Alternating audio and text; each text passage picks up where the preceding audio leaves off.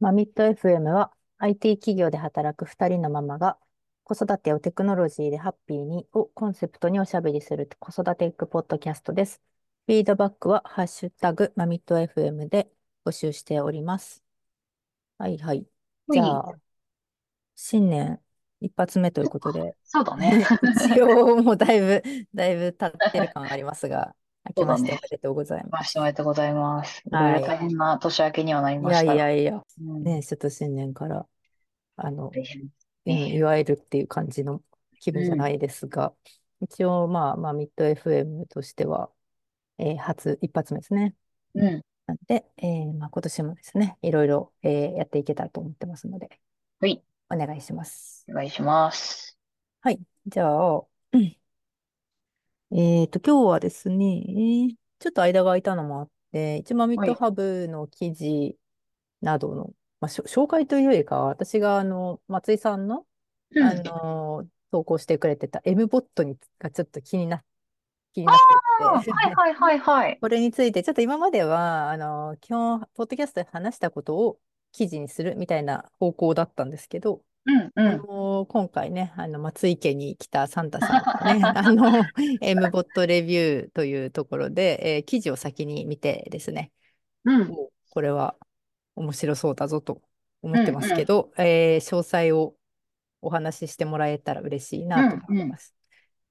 うんうん、なんか、そう、うちの息子、な、ちょっと前になんかロボット作ってみたいみたいなことをずっと言ってた時期があって、でそれこそほら、うん、この前になんかはな、ゆうちゃん話してくれたレゴのはいはい。教材とかもあるじゃん。なんか、そういう、なんかロボットならいかなくてもレゴとかでもなんかそういうちょっと動かすとかはできるよねとか、でもなんか多分それなりにお値段がするよなとかあって、そうそうね。で、なんか、ロボットなーって、で、昔ちょっと調べた時に出てきたのがロボットだったのよ。ただ、なんか、うん、なんか結構その時一時的に言ってただけで、なんかまあ別に作るまではみたいな感じかなと思って、ちょっと一旦寝かしてたんだけど、はい、まあ今回ちょっとなんか、息子とかがなんかクリスマスプレゼントはなんかサンタさんのお任せボックスがいいなみたいな、これすごいいい案、いい案だなと思って。だったのよ。うん。で、なんか、あ、そうなんだと思って、で、なんか、何がいいかなって思った時に、あ、タイミング的に今だったら、なんか、あのー、やってみれるかなと思って、ちょっと今回、あの、サンタさんにお願いして持ってきてもらったんですよ。うん、で、まあ、ロボットで、本当にもう組み立てから、一応パーツが全部あって、で、ネジ止めとかも必要。うんうん。組み立て系なのよ。だからちょっとレゴとかとか比べるとおそらくちょっと難易度高いのかなとは思いつつも、うんうん、そのなんかロボット工学みたいなうん、まあそういうロボットを作ると。で、だから結局やっぱその配線とかがあるから、例えばその、つなぐコネクターが間違ってたらもちろん動かないよとか、なんかそういうのもなんか一応そのなんかわかるし、で、これがなんか、あ、ここをこういうふうにやるのはこ、あの、後からこうした方がいいからだよねとか、だからそういうなんか物理的に、なんかものを作っるって楽しみもありつつ、一応作ったやつは、なんかそれこそなんかこう、ラインセンサーみたいなのがついてたりとか、そうそう、なんか下に書いた線に沿って走らせられる。はいはい、そうそう、ついてたりとか、あと普通にその、なんだろう、えっ、ー、と、一応赤外線リモコンみたいなのがあって、それでラジコンみたいに動かすことも可能なんだけど、タブレットとか PC のブラウザ上で、そのスクラッチベースのプログラム、うんうん、プログラミングのアプリケーションを使って、指示をさせ、指示を出して動かすみたいなこともできるみたいな感じで。うんそうそうそう。で、なんかタブレット端末に関しては、それ自体でなんかリモコン機能も使使えるから、なんかそれでなんか あの、普通にラジコンみたいな感じで遊べたり、音を出させたりもできる。はいはい。で、なんかその音もなんか本当は本来的にはめちゃくちゃ詳細になんかちゃんと音階を指示できるみたいで、だからなんかそれで例えば、あの、まあ、ここ、こうしたら音、この音を鳴らすとかさ、うんうん、なんかそういうのもできたり、なんかあと、距離のセンサーとかもついてるから、うん、あの、ぶつかりそうになったら止まるとかね。はいはいはい。うん、そういうなんかこう、まあ、実際にプログラムしたものを目の前で動かせるみたいな。なんか、この前、そのビスケットとかもさ、ね、ゲームを、その、なんていうのかな、ウェブ上だったり作るとかって、まあ、言うとやっぱその、アプリケーション動かすみたいな感じで、なんか現実になんか物が動いたりするわけではないんだけど、うん、そうそうそう、それはなんかやっぱロボットを作る。で、自分で指示出して動かせるみたいなの結構なんかね、引きは良かったかな、と思った。うんうんうんうん。いや、いいっすね。うん、結構、しかもね、そんななんか、たまたまその時は多分サンタ曰く、アマゾンが、ちょっとなんかセールしてたのか。うんうん、なるほど。うん。なんか、ちょっと、お安めで、多分、買えたから、なんかすごい高い、他のなんか、ね、教材買うよりは、ちょっと始めやすいかなっていう感じではあったかな。うんうんうんうん。結構ね、あの、似たような話、前、あの、私も知って、したやと思うんですけど、そう、それを、高いんですよね。これ、意外とね。だから、その、そこは一個、あの、ハードルだから、まあ、タイミング、タイミング的にはいいですよね。そう、で、そう、なんか結構やっぱそのねじ止めするとか、なんか、具体的ななんかこう、アクションがやっぱあったから、なんか、ああ、こういうふうに物作るんだな、みたいなね。うん、なんか機械とかね そういうのに興味がある子もなんかすごいいいんじゃないかなと思ったね。なんか基盤がついてるから、こう、この基盤ってこんな感じなんだみたいな。うんうん。いや、そうそうそう楽しそう、楽しそう、めっちゃ。この、あのーうん、はい。ベーシックなそのキットだったから、なんか一応拡張キットみたいなのも売ってて、なんかちょっとなんかロボットアームみたいなのをつけたりとか、多分なんかそういうのもできるっぽい。出た、アーム。うちの息子がすごい興味を持っている。そうそうそう。で、だから、なんかね、コネクタが一応基板に4つついてるのよ。その、拡張させるための、その接続用のコネクタ、うん、RJ なんだっけ？なんとかコネクタみたいなのが4つついてて、はい、でき、デフォルトはその2個使うの、センサー用に。うん、だけど、あのそのロボットくんの目のところが超あの超音波センサーになってて、要するに距離とかを測るような形になってはいはいはい。結構かかわいいですね、見た目。あ、そうそうなの。超かわいいの。ね、で、なんか、結構アルミボディで結構割としっかりしてて、うんうん、で、なんか顔も可愛くて、で、なんかこう、車体の下の方にはそのさっき言ってたラインセンサーがついてて、そのラインセンサーを基板につなげるのと、その超音波センサーを基板につなげるっていう感じだから、4つついてるうちの2つ、その一番ベーシックなキットで使うって感じだから、まあ、あと二つ何かしら拡張がでもできるんだと思う。うんうん。うん、つければ、いろいろ。そうですね。これはすごく、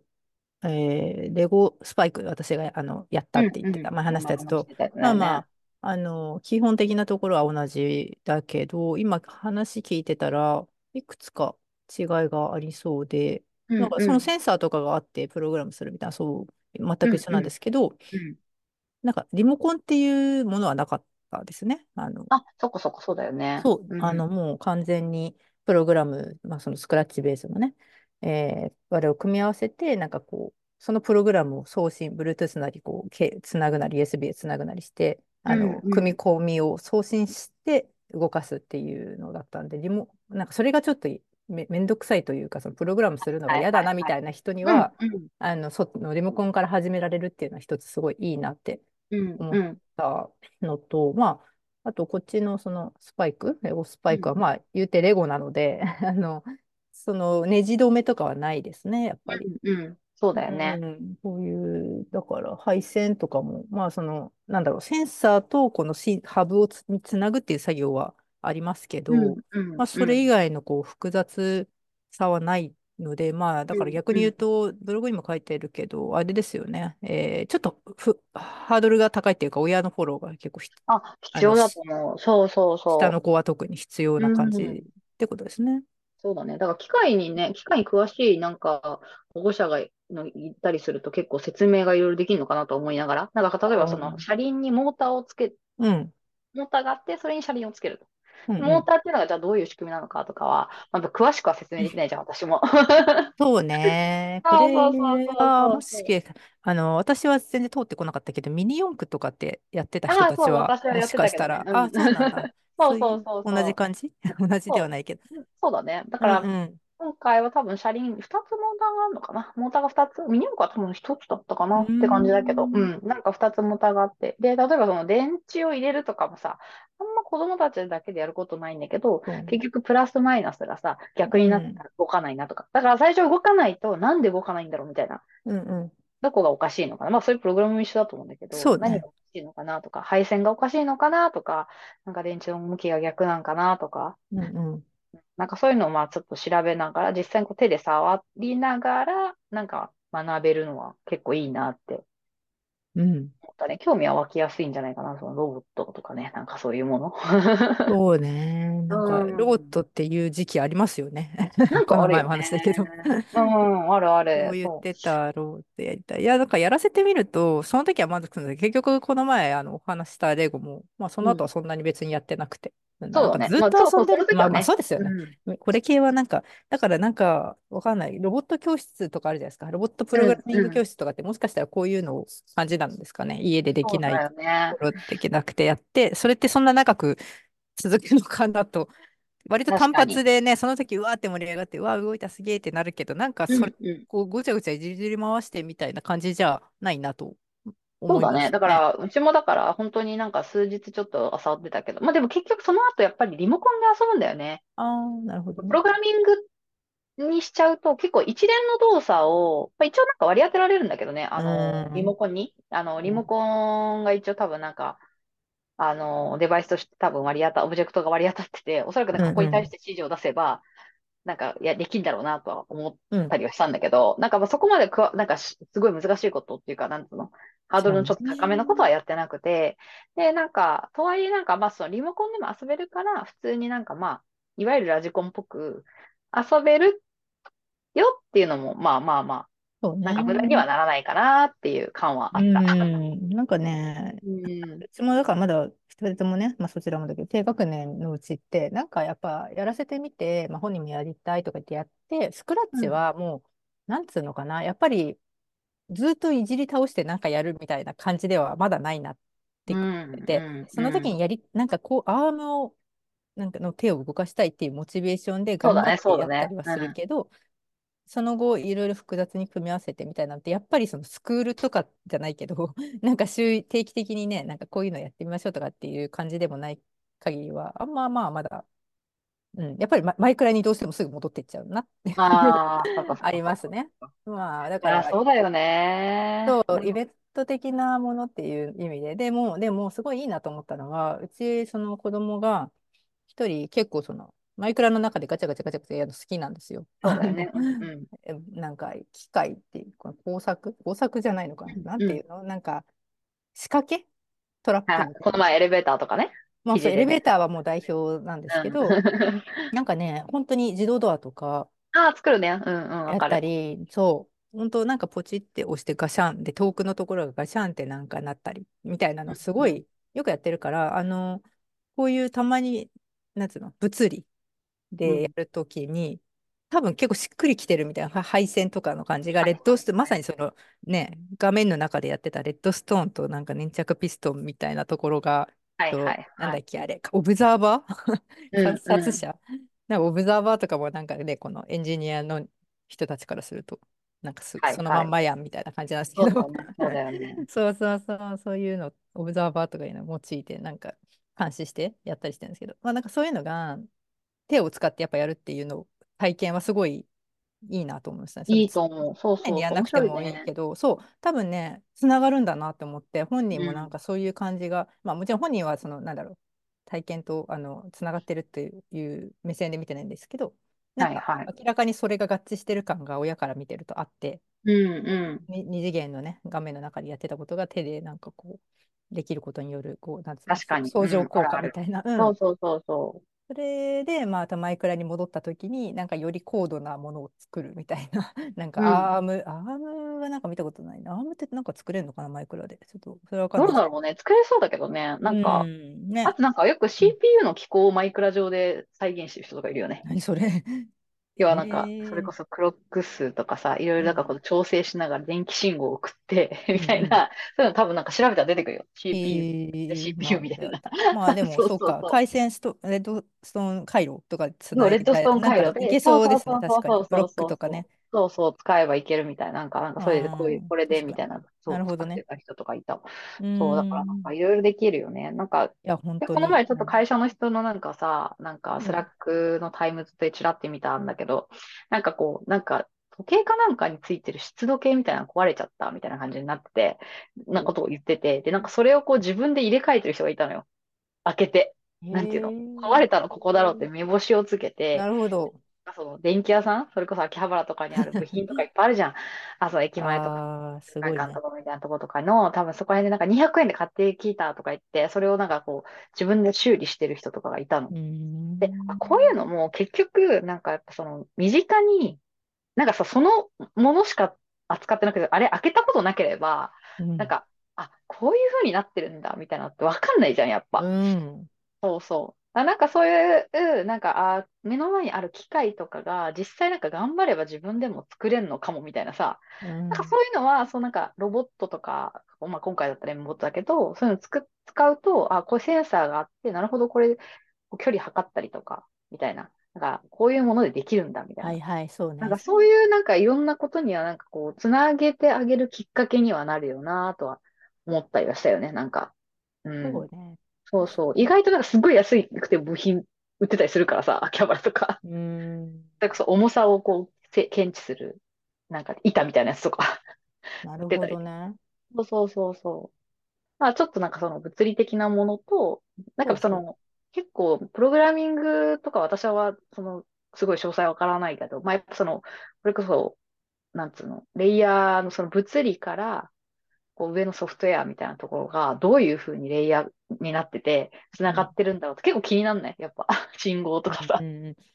なんかそう子供そういう教育的目線で見見る前は私は別に全然気にならないかったというかあんまりその、なんだろう、どちらかというと便利で抽象化された世界を好む人だったんですけど、うんうん。なんかやっぱその前もちょっとアナログ回帰学習のところでも話したと思うんですけど、親はいろいろ経験した上でアナログの世界をずっとで生きてきた後にこうそうだね。デジタル化されたとかまあだから AI とかも同じ話だけど、うん、その結果だけを最初から学最初からそれを学ぶっていうところに若干最近やっぱ危機感を自分の中でもあって、うん、子供はだから私はどうしてもその効率化された便利な方向に走りがちだけどそれをなんか結構自分の中で戒めてて最近は。はいはいはいはい。うんなんか本当はそううち2人ともやっぱ時計が苦手だったんですけどうちも、下の子も今小1ですけど なんか時計やっぱり上と一緒で苦手だなみたいな。ああうちも下の子はねアナログまだあんまりちゃんと読めないな。そう大丈夫だけど。本当だからこれとかもなんかやっぱりねスマートスピーカーで大体いつも何分後に教えてとかってもね、赤ちゃんの時から聞いてるっていうので、時計見る習慣もなかったなみたいなのがあったりとか、なんかそういうちょっと、そう物理とデジタルっていうかでもそうだけどこう実践とこうなんだ体験実践と、なんつう体系的なこう座学じゃないですけどなんかそういう世界をこう、行ったり来たりして血肉にしていくっていうのを最近はね意識してる。なるほどね。そう。うん、なんか私もだからこの前ちょっとおほだあの息子の時は失敗しちゃったんだけど、うん、夏休みになんかちょっと会社のこう社内記事みたいなので、ゲルマニウムラジオを作るみたいなのやったのよ。おそう。で、本当に電気がなくてもラジオが聴けるのよ。その本当1000円ぐらいのキットとハンダゴテで その配線して、ハンダゴテでこうやって配線して、で、この電極みたいなの何でもいいのよ。ベランダとかもさ、にある、なんかこう、なんか給湯器のこう、なんつうの、か金具というか、なんつうの、金属製のところにこうやってつけると、普通にそこで電波を受信して AM のラジオが聞けるわけよ。お仕組みわからんくない？なんか仕組みわからんよなと思ってさ。でもなんかそういうのも結局やっぱ、ただラジオをさ、普通に聞いてるだけじゃ、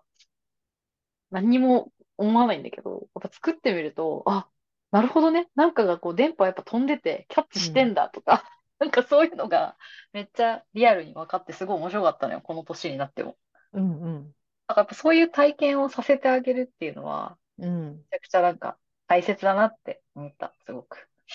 めっちゃわかる。めっちゃわかるっていうか、本当だから今のこの子供たちの世代、もうもうちょっと上の世代からかもしれないですけど、もうね、IT 化されて、さらにこれからの我々の子供たちはもう AI どこにもかしこも AI 化されてる世界にに成長期を迎え迎えるわけじゃないですか。で本当によりそのなんつうの科学的なというかなんか原理物理、どうなってんだ私は全然ね、あの、あんまり興味のあるタイプじゃなかったので、ですけど、あの、そういうのはやって、だから教えることはできないんですけど、体験としてはやっぱ手を動かす、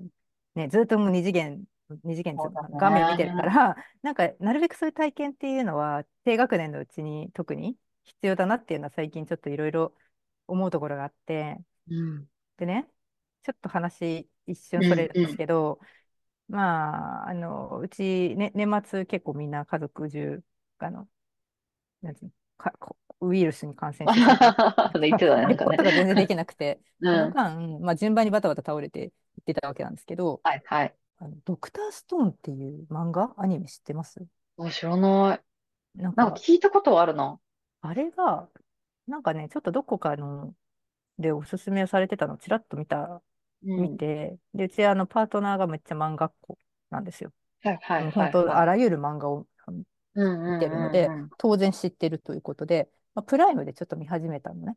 はいはい。そしたら、うちの長女がめっちゃハマって、へー。今ちょっとちょうど話してたような、その原理物理みたいな、そのまさにラジオってこうなってるんだっていう、今松井さんが言ってたところ。はいはいはいはい。であるある漫画はそう、全然読ま読んでこんな漫画アニメとかは、あの、あれだったんですけど、うん、子供と一緒に今、そのもう超ハマってるんで、子供が。えー、あの、パートナーが漫画をね、あの、い、なんだ、全シリーズっていうの、えー、はい、メルカリで 取り寄せて、うちにあって、私もちょっとだから見始めたんですよ。うん、うん、確かに超面白いっていうか、えー、あの特にこうまたこれもね教育的な目線で私は見ちゃうんですけどなんか純粋なアニメというよりかは、うん、子供はなそう長女がすごいハマってなんか途中でそのアマゾンプライムもひたすらずっと見てたんですよ冬休み、はいはいはいはい、なんだけど最後の方はアニメがなんだろう制作中なのか最後までいかなくて終わ止まってるんですね。止まっちゃって。ほうほうほう。あえじゃあ何途中で終わっちゃうの？あ終わいやなんかねアニアニメ的には。漫画は完結してるらしいんですけどちょっとこれパートナー情報ああ、アニメ自体はね。で、そう、アニメがやっぱその、まだ最後までいってない状態みたいで、なので、あの、でもどうしても続きは見たいって言って、子供が。で、あの、全巻取り寄せて、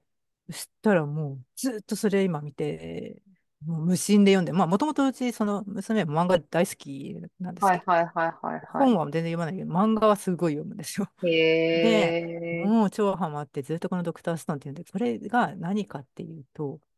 まあ、うまく私もちょっとまだ3、4巻しかみたいな説明できないんですけど、とにかくなんかそのか、これあんま喋るとネタバレしちゃうのかな。うん、まあでも、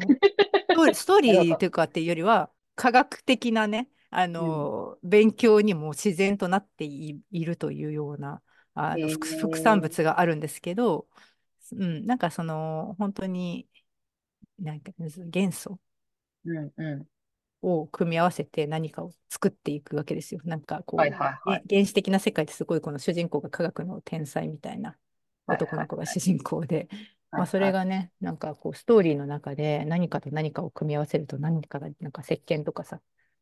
なんか金属とかさ、うんうん、で電気とかわかんないけど、はいはい、ガガラスとかって確かにそういう既製品を、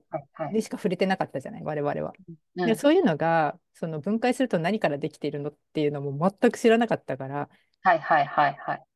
なんか結構大人の私でめちゃくちゃ学びて初めて知ったんだみたいなことめちゃくちゃいっぱいあるし。えー、面白いんだ。そう、ストーリーとしてもなんかかなり完成度が多分高いようで、あのー、まあ、とにかく子供はよく見てて、本当こういう、なんか本当こういうの知識なのか、うんうん、っていうか、この世界が何でこうやってできてるのかっていう元素記号みたいなのを覚えま覚えたじゃないですか、昔。うんうんうん、ヘイリーたいなやつ。あと すごい嫌いだったんですけど、うん、そう。それえー、ちょっと見てみよう。まあなんか、きっかけにはなるよね。なんか、多分さ、すごく詳細まではさ、もちろんその中では書いてないのかもしれないけど、うん、なんかそれでなんかこれもっと知りたいな、みたいなね、なんか。うん。そう、きっかけ、そう、きっかけになると思う。なんか別に、うん。勉強的な目線で見てるのは多分私一人なんですけど、子供たちは本当になんか、うん、し引き込まれるみたいで面白くてみたいで。はいはいはい。まあ、なんだか、あの、そう。こういう科学のお話ですけど、まあ、そういう原始に立ち返るじゃないですけど、うん、そういうと、経験と別にそんなこと普段からしなくてもいいんですけど、うん、ずっとなんだろうなデジタルに触れてふとこういうタイミングをこう手で物理のタイタイミングをなんつうのは挟んでいくみたいなのが今のところ結構あのいいかなって思ってますね。はい、はい、うん、わかる。でもいいよね。なんか、私も会学校ってなんかいろいろやっぱ高くだし、結構大変だなとは思うけど、なんか、なまあ、なんか合う合わないはあるけど、この、うん、うちの息子が、なんか、これってどこでもやるのかしらないけど、蚕を育てるってやる？そっちでも。やってない。なんか、うちは、うちの小学校は、なんか、毎年やってるみたいで、必ず小学校3年生で蚕をさ、あの、芋虫みたいな状態から育てる、育てて、繭を作らせるわけよ。うん。で、すごい面白かったのが、その、えっと、繭を作らせて、そのまま、茹で、多分その、その時、多分茹でるかなんかすんだよね。なんかわかんない。忘れる。とにかく、なんか、選べるんだよ。その蚕をそのままガにさせてしまうっていう手もあるわけ。ああ。なるほどね。糸を取るために、まあ、その幼虫の命を諦めるか、あの究極の選択。蚕ガにそうしていくかっていう。ただ、蚕ガってあの口がないんだよね、ガって。だから、もう、ガになっても、あとはもう死ぬだけなの。へえ、知らなかった。多分、養蚕ってのずっとそういう、あの、人間にしかそ、人間に育てられてる虫かなんかだから多分、なんかもう、その食べるっていう能力がないらしくて、蛾になっても本当にあとはもうなんか、食べないで、まあ、まあ、死ぬんだよね。多分子供だけ、なんか、うん、つく、うん、なんか卵を産むしなるほど。だから、結局そういう未来は、が待ってるけど、どうするかっていう問いかけとかもしてて、で、うん、でもみんな結局なんか考えた末に、まあ、糸を取るって判断する子が多いみたいなんだけど、まあ、糸をね、その後自分で、もちろん糸にな、上手に眉にならなくて死んじゃう幼稚もいるわけよ。で、なんかそれを、でもまあ、眉になったものを、なんかほんと結構ね、なんか半年以上かけてそれやってんだけど、で、なんかこの前はなんかこう、材料を持って行って、その蚕の眉から糸をこう取るみたいな。で、その眉から糸を取って、で、で、そんで眉を糸取った後に、なんか横浜かなんかにあるなんか蚕のなんか博物館みたいなのがあるらしいんだよね。そう なんでそこにみを見に行って、なんか、まあ、学習が多分終わるみたいなさ。すごい。そうそう、結構壮大だなと思って、スケールがでかいな。そうそう。いやいや、でも確かにこんなことは親はやっぱなかなかできないじゃん。いや、本当にわかるよ。だから、あ、こういうことをやってくれるんだら、やっぱ学校もすごい、やっぱ、ありがたいなと思って、やっぱ、まあ正直今回私がやったムボットみたいにちょっとしたきっかけとかさ、その前ちょっとなんかまあ、しキットが与えられてて、で、なんかそれからね、こうなんかちょっとなんかたの、やってみればみたいなことは、なんか機会を提供するレベルみたいなのもさ、そこまでなんかやっぱ、そうね、そういう親が考える限界あるけどさ、そうだからなんかそういうのもなんかさ、あ、介護や見てて、あ、そういうのもやってくれるんだと思って、でもなんかそうやってなんか自分で考えて、なんかこう、自分の手でなんかをやるっていう機会があるってすごいいいなとか思ったから、なんかね、そうそうそう。あれですね。そう、なんでもそうだし。うん、道徳っていうか、そのね、道徳ですよね。ね。命とかね、まあ、そういう、うん、なんか、そうそう、なんかどっかの、うん、私がまだ子供たちちっちゃい時とかに、道徳っているみたいな親の議論みたいなのをどっかソーシャルで見かけた気がしてってしてたんですよ。なんか私もちっちゃい時そんなようなことを言ってたかなとは思うんですけど、あの、なんだろう。うん、道徳、その時は、ちょっと記憶が曖昧ですけど、SNS で見たのは、先生、学校の先生には、このようになんか挨拶をしましょう。なんだったっけな、いつも、何とかしてくれてありがとうございます。いや、別になんか普通、普通なんだけど、なんか結構悪意のある切り取られ方をしてて、はいはいはい。なんかその、うん、すごく先生様みたいな、校長様みたいなのが、を学ばせてる、この道徳の教科書何なんだみたいなんで、ちょっとだけ炎上してたのを見て、はいはい、道徳ってそうなんだ、こんな感じなんだと言って思ってたんですよ、小学校上がる前に。それはちょっとどうなのってなってたんですけど、やっぱそう、なんつうの、このデジタル社会、えー、AI の社会においてきっとね、文部科学省も、あの、いろいろプログラムを考えて、市町村区も考えて、こう、なんかそういう根幹となるところみたいなのわかんないですけど、うん、あの、そか想像ですけどね、そういう、うん、なるべく、ね、あのね、今さっきさっき私も言ってたけど、あの、表面的なところだけではない。根幹的なところとかを、もうとにかく小学生とかは学ばせようとしてたり、そういう、なんか本当はね、私もなんかこう、道徳みたい、いるみたいな派だったんですけどね、なんか接してると、子供と接してるとなんか分かってくるというか、だんだん、なんか学校のお勉強の内容とかも、こう、結構高度な感じにだんだんなってきて、うん、なんつうの、本当に我々の時と違う。うん、まあ、少なくともやっぱ 私たちの時よりはすごい進化してるなと思う、ね、もうそうそう、本当になんか、なんつうんだろう、レベル高いですよね。なんか、高い。なんか、そう。動的な知識を問う問題はもちろん、うん、あのいや、それでも、でも半分はなんか、かっこ知識とかね、あの子供のテストとか見てるとね、あの学校の。半分はなんか、かっこ知識とか言って書いてあるんですけど、半分は思考とか言って、あ、そうだね、そうだね。ね、持って、あるある。組み合わせて自分の考えをとにかくアウトプットさせるみたいなことってすごいやり方多いからね。うん。うん、なんか、そう、参観とか見てても結構なんかやっぱ、先生のなんかこう、応答もなんか合ってる間違ってるとかいうわけでもなくて、あ、な、何々さんはこういうふうに考えたんですね、みたいな。ね、そう。ななんていうか、拾う。答えがない系の。そうそうそうそうそう。間違ってても、あ、そっかそっか、ここはこういうふうに考えたからこう思ったんだね、みたいな。でもこれ実際はこうなんだよね、みたいなやりとり。うん。うんうん。なんかそこはなんかすごいなんか、変わってるなって、その私たちの時とかよりね。だからその、やっぱ子供たちのその考える、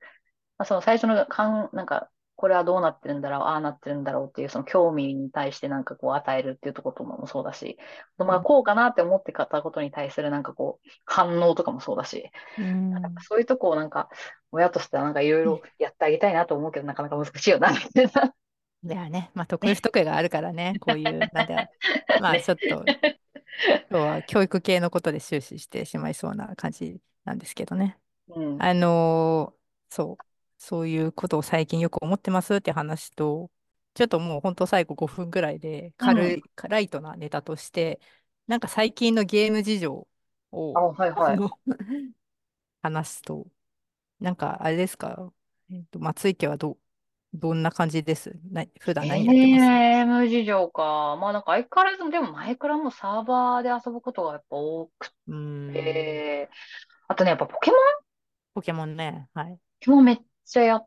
てるね。うん。あれの SV ってやつです？スカーレット。ああ、そうそう、スカーレット前ね。あれね。やってる。あとあれだっけ？多分もうちょっとで新しいまたダウンロードコンテンツが来るよね。あさって。えー、あ、そうなんだ。うん、来るよ。なんか追加版が。あの、追加コンテンツか。どんどんどんどん。のそうそう、追加が。あの、取られてゲームは結構そんくらいかな。あ、そうなんだ。あのー、なんか我が家は、まあ親があまりゲーマーじゃないので、子供が基本的に YouTube 見てやりたいって言ったベースで購入したりしてるんですけど、まあサンタさんが届けてくれたりしてるんですけど、あの、初めて、まあスイッチでね、うちもずっとマイクラで、まあポケモン、息子ポケモンって感じだったんですけど、マリオ関連のもの、結構ね。ああ、ワンダ？なんだろう。えー、いや、なんだろう、普通の。RPG?RPG RPG のやつと、うん、あの、あとマリオカート。あ、カードね。それ、それぞれ。はいはいはい。そうそうそう。あの、ちょっとだけレパートリーが増えてきて、んで、あ、あと息子が12月が誕生日だったんで、結構クリスマスも、うん、あの誕生日もあるんで、結構ゲームがどんと増えて、はいはい、あのずっとね、ピクミン4というのをやりたいやりたい。ピクミン。ああ、ピクミンね。歌だけはずっと歌ってる。ね、ピクミンってあのピクミンなんですね。我々の時もあったね。なんか今4で。うんうん、なんかそれもね、絶対 YouTube の影響で、あのまね、マイクラの YouTube 解説動画見てると、絶対関連で出てくるのが多分そのロブロックスとかピクミンとか、なんだかなんか、うん、で出てきて、で、ずっとやりたいやりたいっつって、うんうん、ピクミン4やって、けど、もうね、1週間、2週間持たないぐらい。え。ー、なんか、本当に、だから何が言いたいかというと、マイクラの強さ。いや、マイクラの強さよ。ね、結局強でもなんかちょっとこの前、さっきじあニュースで言ったけど、レジェンドで、なんか、この前ちょっと、去年かな？出た RPG かなんかのやつが、1年でもう開発中止になったみたいなニュースがこの前出てて、で、多分それはおそらくやっぱその、結構世界観が出来上がっちゃってるものだから、結局やっぱその本体の自由度の高さにはかなわないんだなっていうのをちょっと私は思ったわけよ。要は、マイクロソフト、あ、あの、マインクラフトの、そのなんかこう、を使った RPG ゲームみたいなのとかを提供してるんだけど、なんかそれがね、去年出たやつがその結構短くで見見ちゃったみたいな話で、でも結局やっぱそれってマイクラ、まあマイクラってコンテンツが面白いっていうのもあるけど、その世界、世界が面白いんだよね、やっぱね。なんつうか。もう何なんだろうね、あの。自由度の高い、あの、世界。キオプリというか、あの、だから、まあ、ピクミンなんか本当1、2週間だったし、マリオも、まあ、やるんですよ。マリオはどちらかというと、そのマリオカートは上の長女が欲しがって、まあ、サンタさんが持ってきたわけなんですけど、まあなんか友達ととかちょっとスポットではやるんですけど、まあ RPG の方なんかもうそれこそ、それも1週間ぐらいうわーって楽しいって言ってやったんですけど、もう終わって、まあ終わってっていうか、まあ、たまにやるのかもしれないですけど、はいはいはい、でもなんかやっぱ継続的にやるって感じじゃないんだよね、そういうそこら辺のやつって。うん、なんかこれもやっぱ全部スポット系で、やる、一緒にやろうとか言って遊ぼうってなったらわーってやるんですけど、兄弟とか友達とかで。はいはい、結局夜帰ってきて開くのはマイクラなんですよね。あのまあ、なんか、なんかね、だから結構ゲームいろいろ、まあちょっとうち多すぎ、ううちだけ限らずだけど、ね、ガジェット多すぎる問題でね、あの全部やれってわけじゃないんですけど、うん、なんだかんだやっぱり手癖みたいな感じで、なんかマイクラなんですよね、やるのは。次から次に、マイクラムの中でもいろんな多分パターンで、バリエーションで。うん。なんか昨日とかは、どうしてもオールフラットなワールドを作り、ああ、あるね。やってくれって言って、あの、結構うちの、なんだ、作り込んだこうワールドが、なんか一もう1年以上かけて作り込んだワールド、すごいことになってるあの、うち一回入って、入ったことあると思うんですけど、うちのワールドに。もうとんでもないことになってて、はい、サーバーじゃないと決して動かない。ね、そう、あれを見てうちもやりたいって言ってたよ、あれ。ああ、そう。入って入って。いや、もうあれはね、本当におのおのがね、みんな思いのままにいろんな作品を1年以上作り続けた結果、とんでもない 足の踏み場がないみたいな状態になって、だからなんか作りたいも作れなくなってきたらしくて、だんだん。はいはい、なんかそう、今、昨日、一昨日ぐらいからずっとフラットな世界を作ってくれてそう、フラットの世界の問題点は、結構そこ、すなんつうの、地中が浅いんだよね。ああ、なるほど。すぐね、奈落になっちゃう。すぐに奈落になっちゃう。だから地下に何か作りたいってなると結構なんか大変だね。なるほど。なんか今はそれでまた、だからそれこそ彼の中では新しいゲームで、それをフラットな世界を作って、もう早速そのね、姉とその友達を必ず招待して 呼び寄せて、一緒に何回作るっていう遊び方をいろんなワールドを組み替えて作ったり、あのテンプレを入れ替えたりとかして、マイクラのプラットフォームの上でもういろんなゲームを彼の中では多分体験してる感じなんですよね。うん、そうだね。いや、うん、本当に、だから。すごいね。っていうことです。つまり、マイクラそうだね。まあでもまあ結局やっぱビットの世界なんだよね。おそらくね。うん、のなんつうか。